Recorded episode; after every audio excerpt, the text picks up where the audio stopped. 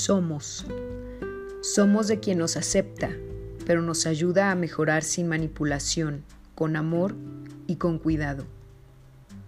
Somos de quien nos cuida, pero respetando nuestra individualidad, abrazando nuestras diferencias. Somos de quien nos piensa, pero nos deja en libertad de soñar, en libertad de creer y crear.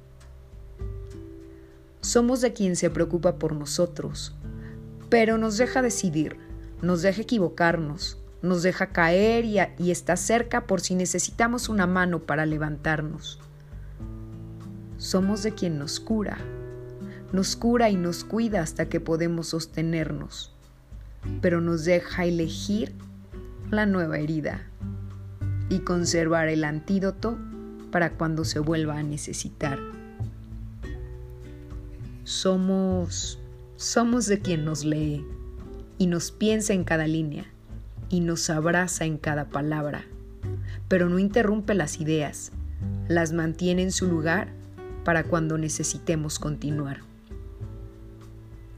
Somos de quien nos inspira con una sonrisa, con una palabra, con una mirada, pero deja intactos los motivos en la antesala de nuestra historia.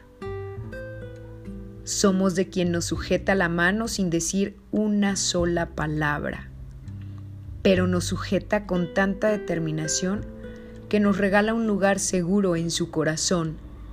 Somos de quien ora por nosotros, somos de quien llora con nuestras lágrimas, somos de quien se alegra por nuestros éxitos, somos de quien canta al pensarnos, de quien sueña al mirarnos y es feliz al soñarnos. Somos de quien disfruta al leernos, de quien escucha nuestro nombre y sonríe. Somos de quien no tiene miedo de nuestra fuerza y abraza nuestra luz. Somos de la historia y los recuerdos, somos de planes y proyectos, somos de un pasado que forjó nuestro presente y somos de un futuro, de un futuro que se anhela compartir.